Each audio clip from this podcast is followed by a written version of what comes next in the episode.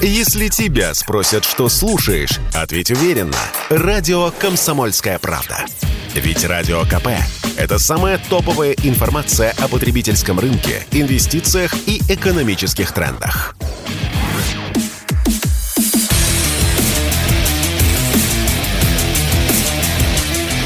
Программа с непримиримой позицией.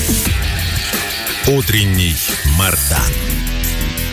И снова здравствуйте, и снова в эфире радио «Комсомольская правда». Я Сергей Мордан. Напоминаю, подписывайтесь на YouTube-канал «Мордан 2.0». Напоминаю, подписывайтесь на телеграм-канал «Мордан». Там вся информация, там практически круглосуточное вещание. И не волнуйтесь, ночью никакие оповещения о новых постах вы получать не будете. В этом смысле я щажу нервную систему своих подписчиков.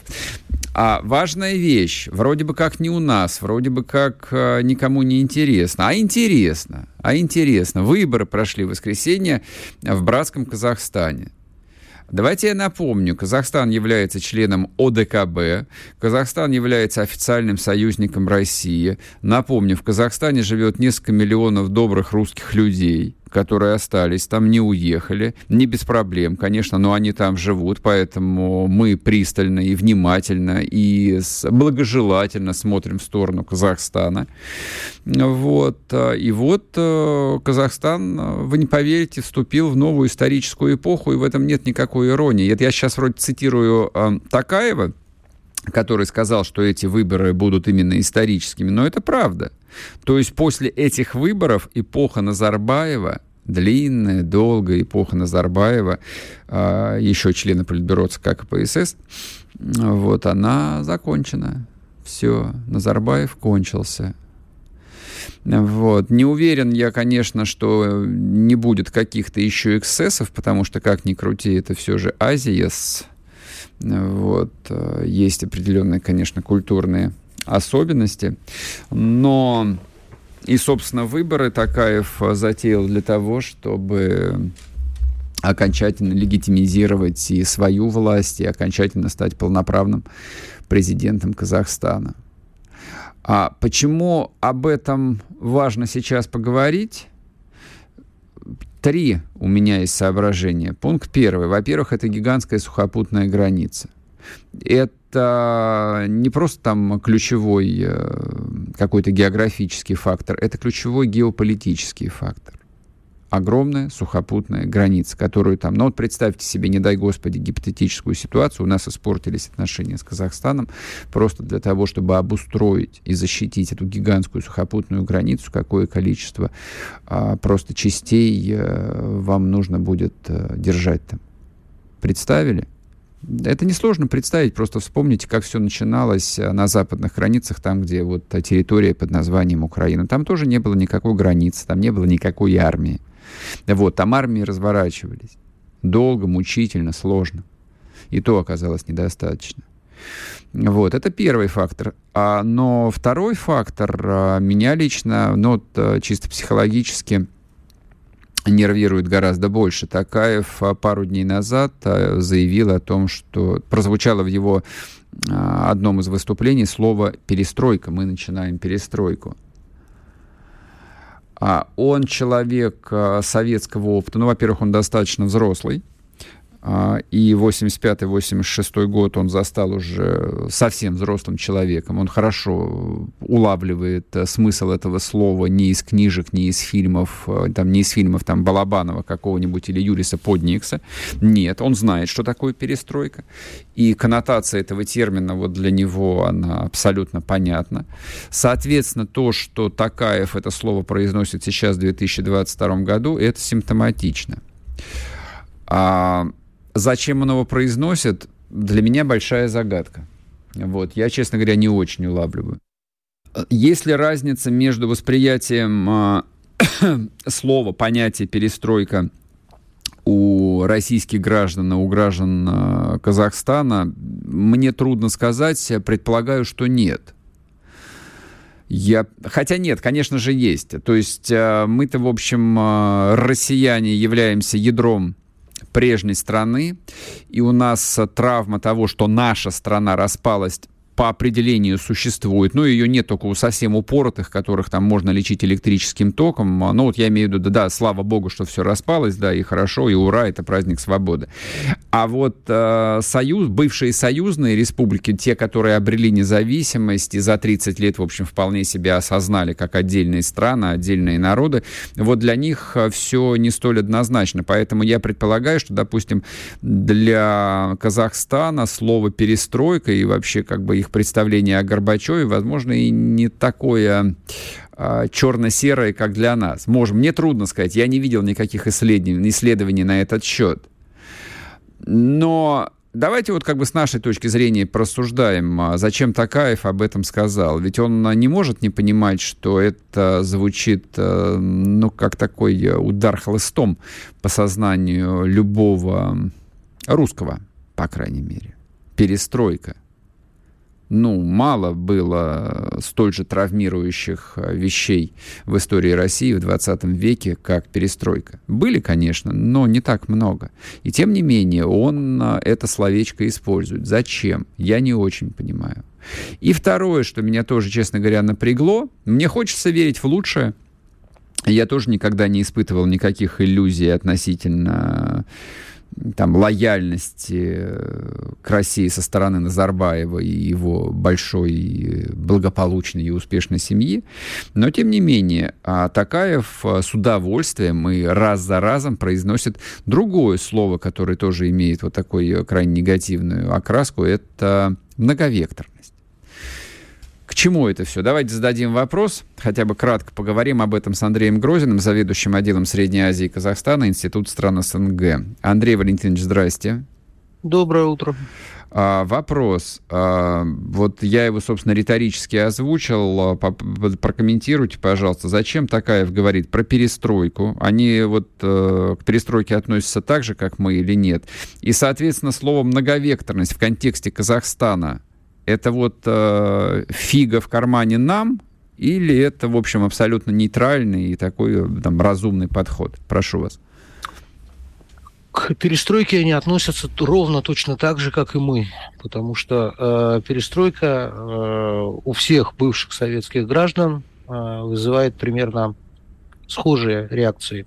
Но э, в обществе казахстанском очень большой запрос на справедливость, на перемены, поэтому Касымжамарт Кемелевич обещал, что произойдет э, кардинальный передел, кардинальный передел э, экономической, социальной сфере и так далее. Я, правда, честно говоря, с трудом представляю, как это возможно – в условиях, э, когда сложились финансовые группы, элиты, когда западные компании через свои соглашения контролируют, ну, по самым скромным оценкам, треть экономики страны, через пересматривать эти соглашения, я думаю, Такаев не сможет, ему не дадут. И если он попробует, то у него повторится то, что было в начале этого года. И он перестанет быть президентом. То есть, как это будет делаться, непонятно. Но обещает обещает, видимо, ну, какие-то половинчатые реформы все-таки пойдут. Почему половинчатые? Ну, потому что полноценные сделать, как я вам сказал, ему никто не даст.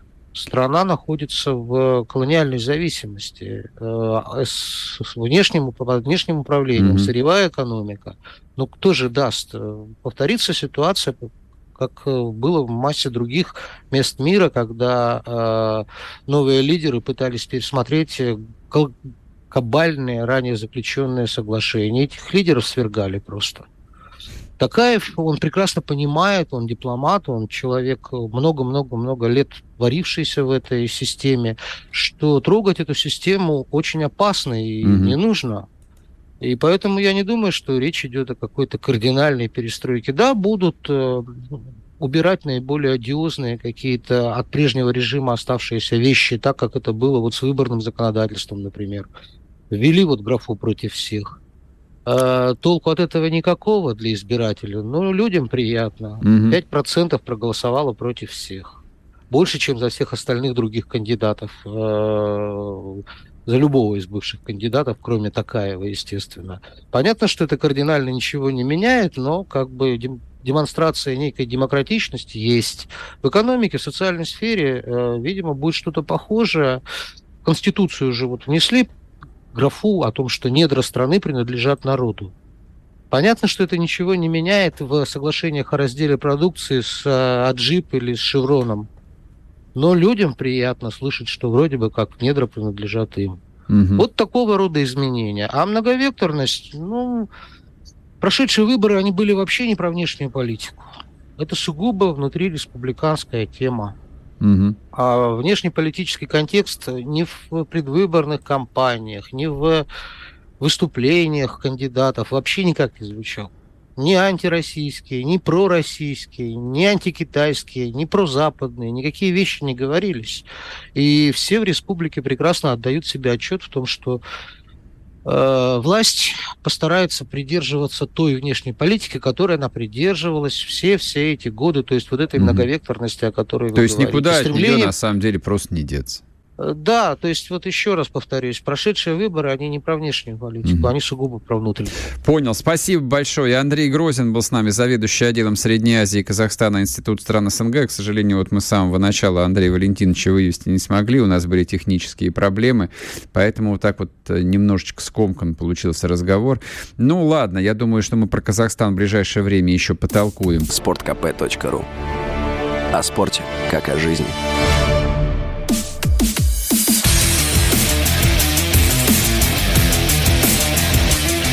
Программа с непримиримой позицией. Утренний Мардан. И снова здравствуйте, и снова в эфире радио «Комсомольская правда». Я Сергей Мардан, телеграм-канал Мардан. А вчера был праздник, еще один. У нас что не день, то праздник. В субботу мы отмечали День ракетных войск и артиллерии. Можно было ответить. А в воскресенье другой был праздник, 80-летие а, президента а, значит, галактики, товарища Байдена. 80 лет, между прочим. А? Как вам? Отмечали? Нет? Надо было запустить опрос, чтобы мы подарили на день рождения президенту Байдена, на его 80-летие. Ладно, шутки в сторону, вопрос серьезный. Человек возглавляет вообще-то самую могущественную страну в мире. А, и не задавайте вопрос, много это или мало. В Малайзии вчера тоже состоялись выборы, на которых проиграл, причем внезапно для всех, а, бывший премьер-министр, а, и, простите, имя я его, естественно, не запомнил, оно какое-то малайское, а, ему 96 лет. Вот, они хотели его всерьез выбрать, и ничего, никто, в общем, не запаривается этим вопросом. Александр Николаевич Домрин, американист, доктор юридических наук, с нами на связи. Сергей, приветствую вас. Приветствую вас. А, а вот скажите, знаете что? А как американцы а, относятся к столь вот, а, так сказать, почтенному возрасту своего президента? Вот у них есть вот это вот, э, ну вот как было у позднесоветских людей, вот постоянно эта болячка, вот наши, значит, там а, старцы сидят в Кремле, хотя им всем там по 70 лет, они огурцы были еще, молодцы. Что такое 70 лет для, для политика? Ерунда, полный рассвет сил. А мы страдали в СССР. Американцы страдают или нет? Абсолютно не страдают. А, значит, сейчас только что исполнилось 80 Байдену. А, он мой любимый президент, в том смысле, что он ведет Америку к краю пропасти. Дай бог. И дай надо бог. его, да, и надо его, э, э, надо э, помочь ему сделать следующий шаг. Но я прекрасно помню вот эту американскую пропаганду, когда нам рассказывали про геронтократию в Советском Союзе. Угу. Брежнев умер в 75, Черненко в 73 а Андропов 69. Да вообще, да, да. Да. А, мой любимый а, американский сенатор, говорю это совершенно откровенно и совершенно искренне, Чак Грасли от штата Айова. Он сейчас только что вот в этих промежуточных выборах был в очередной раз переизбран в восьмой раз, и ему 89. Обалдеть можно. Мог, могучий старик. Впервые был избран в законодательное собрание штата Айова в 59-м. В том самом 59-м, когда Никита Сергеевич Хрущев приехал в этот великий штат Айова, я там много раз бывал и преподавал в Айовском университете, угу. в 59-м. Представляете? И э, долгих лет ему жизни, потому что э, старый конь борозды не портит. И никто не верит, естественно, в Америке в эти, в эти цоевские слова. Перемен мы ждем перемен. А, Поэтому... Э, да. Про, простите, я перебью вас. Э, я вот о чем хотел спросить. Э, у меня вот есть некоторый диссонанс. Современная массовая культура, она ведь последние десятилетия там навязывает культ молодости. Массовая культура, а, ну, в своем абсолютной вот доминирующей части производится в Америке. Америка производит эти смыслы. А вот как это уживается? Масс-культ вот, культ молодости, там, молодого тела, там, здоровой, ну, вся эта вот лабудень, и при этом они переизбирают вот этого конгрессмена от штата Айова, которому 89 лет. Вот объясните, я правда не понимаю. Ну, потому что видит, э, что он реально совершенно работает на, э, на тебя. Э, конечно, промежуточные выборы – это не выборы президента.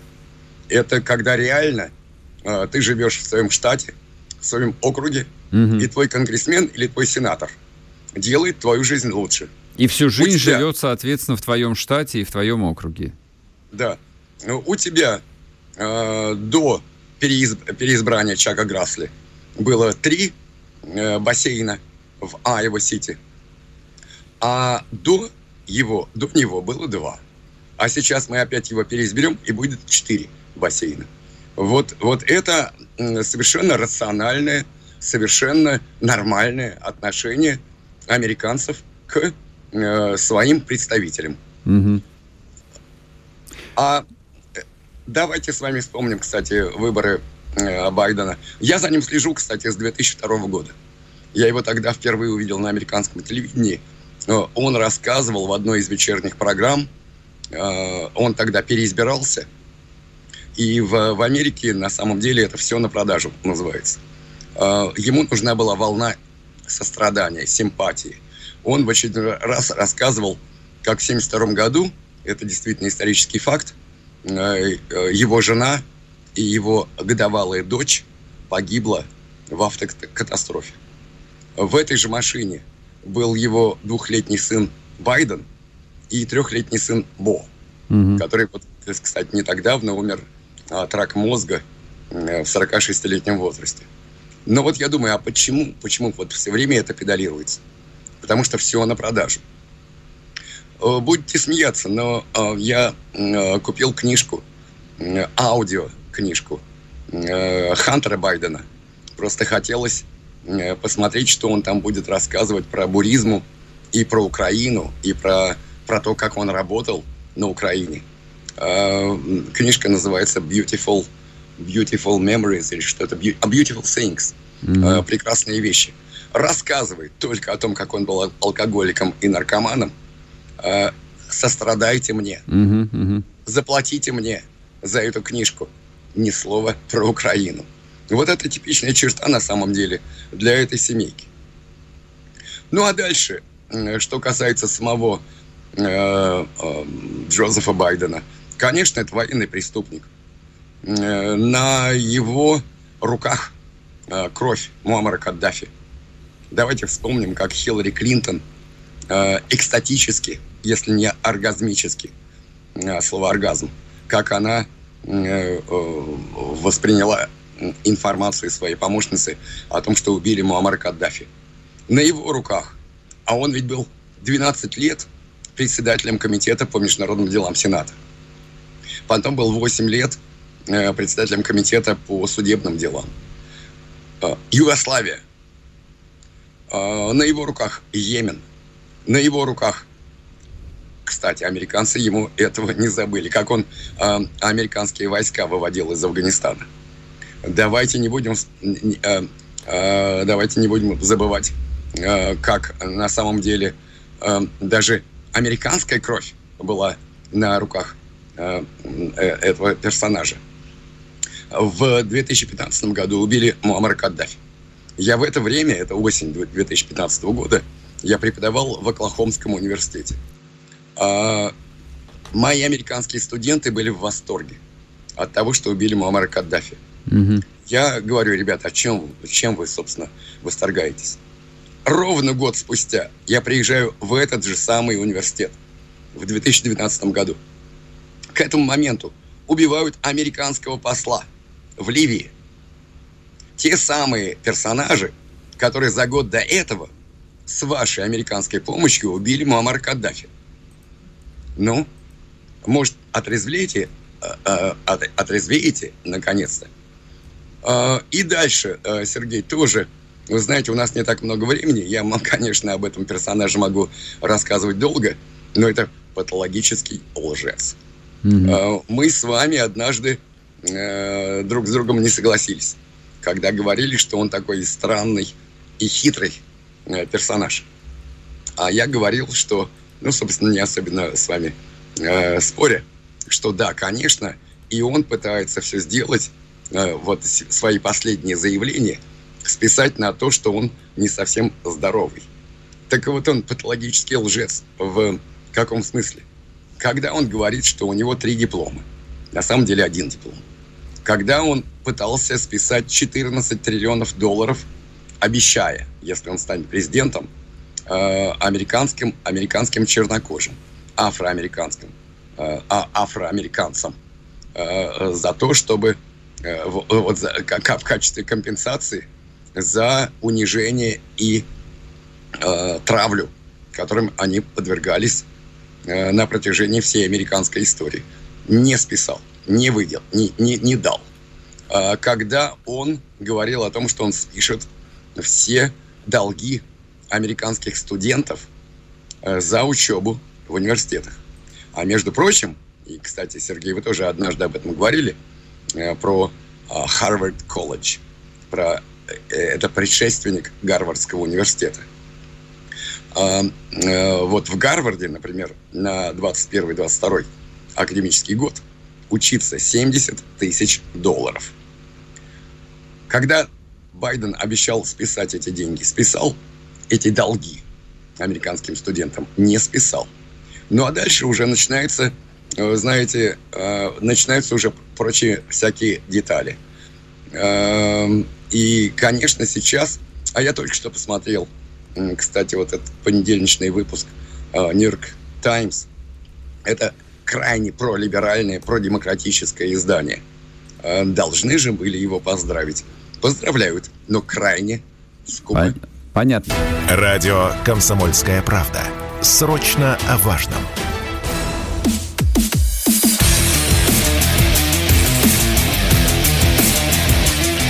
Программа с непримиримой позицией. Утренний Мардан. И снова здравствуйте, и снова в эфире радио «Комсомольская правда». Я Сергей Мардан, телеграм-канал Мардан. А пара светских новостей – у меня для вас есть. Не то, чтобы они, в общем, как-то могут повлиять на нашу жизнь. Ну, было бы глупо делать вид, что ничего не происходит. Происходит, происходит.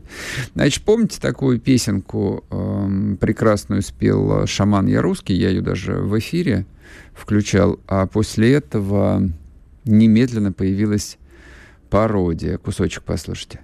Со мною удобно на стуле сидеть Немного пространства не нужно Такой, какой есть, и меня не задеть И все потому что я узкий Я не в форме яйца Я узкий И мне повезло.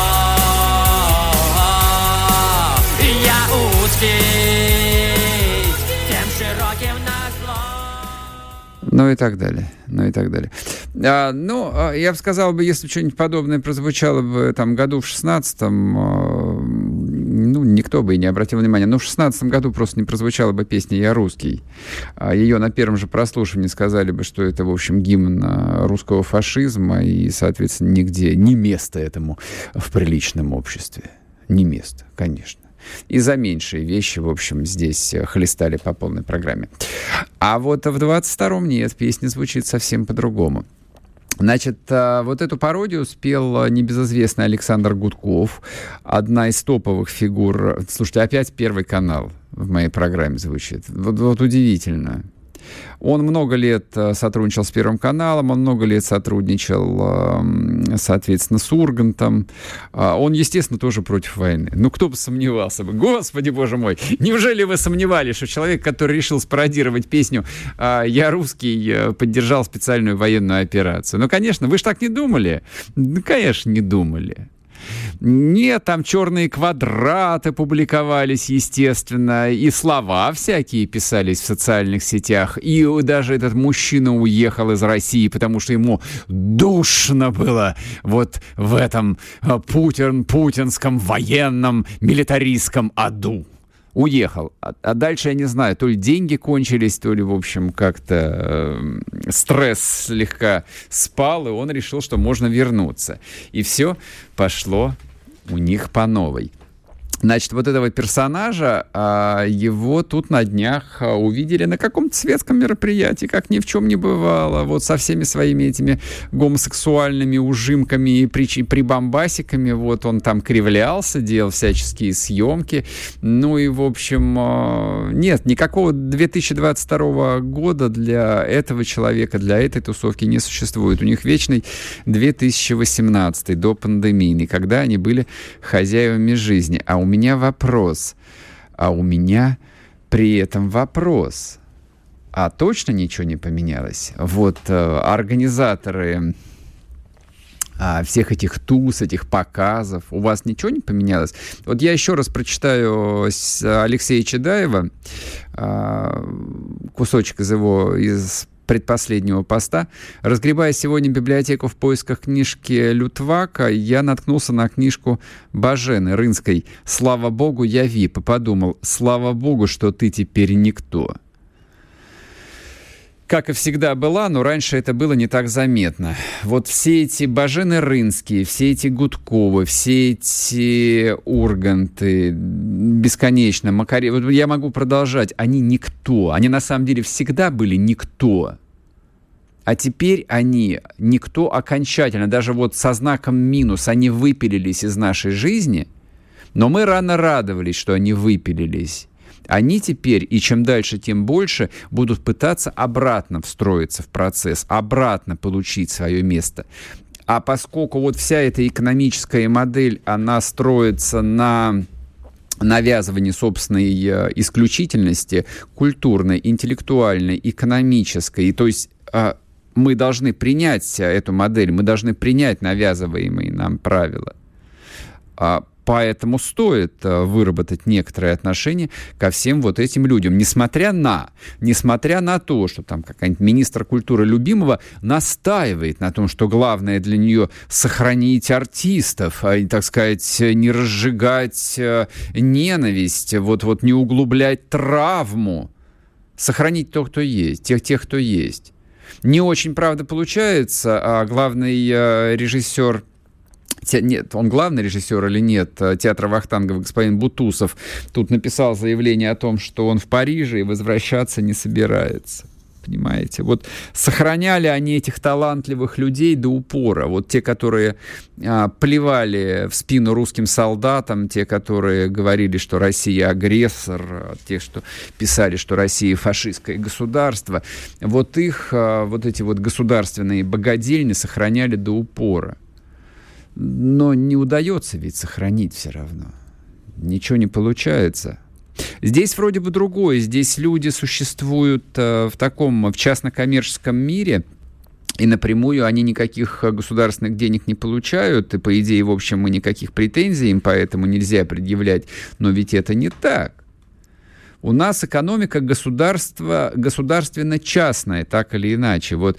И в тех деньгах, которые крутятся, разобраться, где заканчиваются, собственно, частные деньги и, и начинаются деньги государственные, очень проблематично. Это касается чего угодно, в том числе и шоу-бизнеса в том числе и шоу-бизнеса, я вас уверяю. А потом дело не в этом, нравится нам это или не нравится.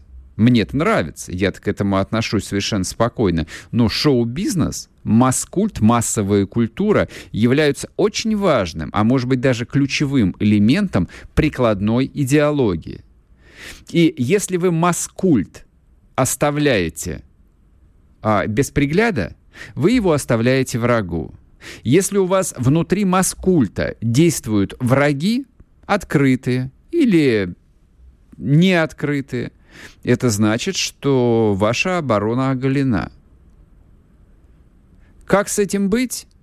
Да я вам скажу, как с этим быть. На самом деле многие государственные структуры научились э, с этим обращаться правильно. То есть если какое-нибудь э, а, некоммерческое партнерство, какой-нибудь условный Сахаровский центр, признанный иноагентом, попытается арендовать площадь для проведения выставки э, «История украинского голодомора», я просто из головы сейчас придумал, им не удастся арендовать помещение. Им просто не сдаст его никто. Потому что тот, кто подобное помещение сдаст, поимеет много проблем. Вот ровно как и в данном случае. Должно быть. Вот люди, которые выпустили а, в эфир а, сериал а, «Монастырь», по-моему, называется, снятый режиссером а, Молочниковым, который а, раньше а, служил в Большом театре, оказался предателем, и его поэтому пришлось уволить директору театра Урину пришлось, но после пинков и помыканий ему пришлось Молочникова уволить. Вот, параллельно Молочников э, снял еще сериал. И этот сериал с проката не сняли. Его поставили в прокат, но еще бы, там э, Настя Евлеева главную роль с, э, сыграла за большие бабосы. Презентацию провели. Они провели презентацию. А я бы задал вопрос э, массе официальных лиц, которые так или иначе были вовлечены э, и в эту вот маленькую частную историю. А вы знали или нет? А если знали, то почему дали разрешение? А если знали, почему профинансировали? А если знали, почему не сигнализировали? Вот это вот все, мне кажется. Тем более, если речь идет об открытом предательстве. А режиссер Молочников, ровно как режиссер Бутусов и какой-нибудь Херманис, это просто открытые враги. И тут даже нечего разбираться, нечего, в общем, танцы танцевать. Враг есть враг. Какие вопросы? Никто же не говорит, что они должны познакомиться с кувалдой. Нет, упаси бог.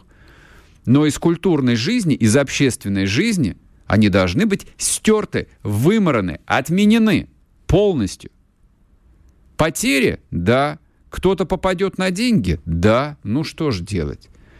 В нашей стране военная кампания ежедневно обходится в десятки, а может быть, как говорят некоторые, и в сотни миллионов долларов. Хотя нужно уже учиться считать в рублях. Да это ладно, про какие деньги? Там наши русские солдаты гибнут каждый день. И что, этого недостаточно для того, чтобы а, списать в убыток какое-то количество бабла, потраченного на мерзотный, бессмысленный сериал? Я так не думаю.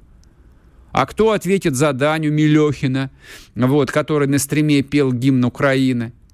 Даню Милехина стерли из всех телевизионных шоу или нет? Ему выдали негласный волчий билет?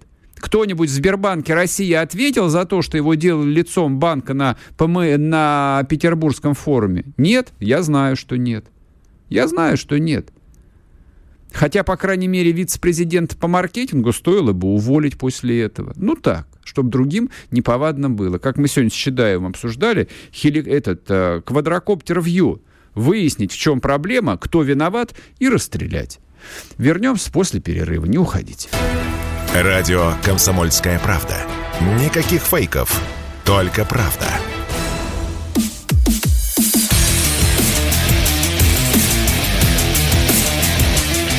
Программа с непримиримой позицией. Утренний Мардан. И снова здравствуйте, и снова в эфире радио «Комсомольская правда». Я Сергей Мордан. Ну что, вы просили, я отвечаю. Хотели, чтобы я прокомментировал а, новый а, видос товарища Шария. Вот, не стал бы я совершенно комментировать, потому что... А, я объясню, почему. Я же не комментирую там ролики какого-нибудь Гордона. Нет? Нет. А, а знаете почему? Объясню. Потому что эти люди совершенно не находятся внутри нашей информационной повестки. Это первое. Нам не интересно, что они думают про нас. Вот мне не интересно, что думают э, про нас там такие люди, как Гордон или Шарий. Почему я через запятую говорю? Потому что они себя позиционируют как украинские патриоты. Как я сказал в самом начале программы, для меня украинские патриоты по состоянию на сегодняшний день это враги. Это враги. Ну и какой смысл мне напитываться вражеской пропагандой? Зачем мне, в общем, как бы влезать в голову врага? Ну, поскольку там прозвучали обращения там и в мой личный адрес, и в адрес э, комсомольской правды, вот, попытка обвинять нас там в манипуляции, даже не манипуляция, это опять-таки глупо было бы об этом спорить. То есть э, тут уже такая попытка предложить, э, под, подловить нас на какой-то идейной неразборчивости, непоследовательности, последовательности, ну и, и, и объяснить, что мы вообще не понимаем, что происходит и что мы делаем. Вот на эти вещи давайте я как бы отвечу. А, какие тезисы прогоняет товарищ Шарий? Вы хотите быть э, с Украиной э, там, в единстве, жить мирно, но называете нас хохлами, вот он говорит. Значит, давайте как проясним. А я не говорю слово хохлы в уничижительном смысле хотя никогда не считал это слово оскорбительным. В моем детстве слово «хохол» было нейтральным. А я говорю раз за разом про политических хохлов или про политических украинцев. Для меня а, вот эти словосочетания имеют негативную коннотацию, негативный смысл. Политический украинец для меня синоним слова «враг». Точка. Ну, для того, чтобы вот обозначить э, свое негативное отношение к этому э, культурно-историческому э, явлению, поэтому я иногда позволяю себе произносить такое слово «политические хохлы». Плохо это или хорошо? Нормально. Нормально. Значит, э, призываю ли я бомбить украинские города? Жале, не жалею ли я о мирных людей? Да, как и многие российские патриоты, я считаю, что во время боевых действий э, надо бомбить э, города в которых находятся военные объекты, промышленные объекты, инфраструктурные объекты, энергетические объекты. Хорошо, что наконец это началось. Да, я считаю, что во время боевых действий должны быть превращены в состояние руин украинские заводы, украинская энергосистема, украинская транспортная инфраструктура. Будут ли при этом страдать мирные люди? К сожалению, да. Жалко ли мне их? Да, жалко. Жалко. Но я вам так скажу, дорогие мои, и я в этом смысле не оригинален, если бы эти удары массированно были нанесены в феврале-марте вот так вот, как надо, и если бы после этого специальная военная операция закончилась бы, скажем, там, с разрушениями, да, с жертвами, но к маю месяцу, представляете, сколько людей остались бы живы? Вот моя логика в этом. Вот я исхожу из этой логики. А, человек, который не верит в существование отдельных украинцев и отдельных э, русских. Кто это? Я не знаю. Верю ли я в, состоя... в, существование отдельно украинского народа? Конечно, верю. Да, есть отдельный украинский народ, есть отдельный украинский язык. Я не считаю, что украинский язык придуман в австрийском генштабе. Вообще, там, формирование, появление того или иного языка — это такой очень продолжительный процесс. Но это совершенно не означает, что, а, допустим, я и мои единомышленники считаем обязательным существование независимой Украины. Вот в этой точке все исходится. Вот я не считаю необходимым, обязательным, правильным, полезным для моей Родины, для моей России существование независимой Украины. Кто бы ни был сторонником этого – из высших руководителей российского государства. Для меня это ничего не изменит. Для меня ничего не изменилось за 30 лет. Я с 91 -го года был последовательным сторонником несуществования независимой Украины. Несуществования, небытия. А отменяет ли это объективную реальность того, что Украина была независимой? Нет никакого когнитивного диссонанса тут не было. Да, она существовала. И с каждым годом, с каждым десятилетием это разделение, эта трещина, эта пропасть становилась все шире и глубже. Осознавали мы это здесь? Да, осознавали. Считали мы это правильным и разумным? Нет, мы так не считали. Многие считали, что эту травму, это разделение все равно придется заделывать цементом. Собственно, то, что сейчас и происходит. Может ли что-нибудь нас объединять сегодня с украинскими патриотами? Ну вот в буквальном смысле этого слова. Но, типа, условно говоря, вот есть э, нацисты, укронацисты, а есть нормальные украинские патриоты. Вот те, которые любят Украину как государство, как отдельную страну, и поэтому мы с ними вот, э, типа, можем иметь что-то общее. Нет. Я так не считаю. У меня нет ничего общего с украинскими патриотами. Более того, людей, которые считают Украину отдельной страной и, соответственно, считают, что эту страну нужно защищать, продолжаю логическую мысль, они полагают и прилагают для этого усилия, чтобы убивать русских солдат. Когда тот же Шарий значит, изображал такую фальшивую демонстративную истерику, что он отправляет деньги не просто на ВСУ, а отправляет деньги на то, чтобы покупать бронежилеты и каски для украинских солдатиков. Мы видели этих украинских солдатиков в касочках и в бронежилетиках, которые расстреливали в Макеевке русских пленных. Такие же украинские солдатики. Поэтому, а, знаете, что я вам скажу? вот э, российская аудитория Шария, вы э, добровольно, абсолютно, осознанно, будучи взрослыми людьми, жрете дерьмо. Вы слушаете слова человека, который отправляет деньги для украинской армии. Любой человек, который отправляет хотя бы копейку, хотя бы грошек на украинскую армию, является врагом, место которого в лагере. Хорошо услышали? В моем представлении место Шария и таких, как Шарий, в лагере для интернированных. Потом, когда военная кампания закончится, я не знаю, что с ними будет. Сейчас он в Испании. И, по-моему, все у него нормально, жизнь его налажена. Он там и останется, он не вернется никуда, ни на какую Украину он не вернется. Но если бы он вернулся, место Шария – Шариев – тоже и после войны в лагере. Потому что занимается он, конечно же, украинской пропагандой. Он работает на украинское государство. А мы сражаемся с украинским государством. Мы, российские патриоты, хотим разгромить украинское государство. В идеале уничтожить его под ноль, чтобы оно больше никогда не появилось. Вот, э, мне кажется, вполне себе развернуто я ответил. А там есть еще один нюанс, который, ну, является частным. А, это вопрос взаимодействия, скажем так, со специальными службами.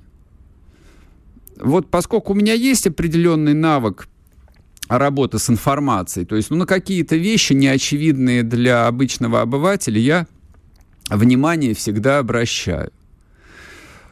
А, то, что делает Анатолий Шарий, это работа системная, это работа целенаправленная, это работа хорошо оплачиваемая, это работа, которую курируют профессиональные люди, это работа человека военного, это работа, которая находится в контексте, в формате, в системе военной пропаганды.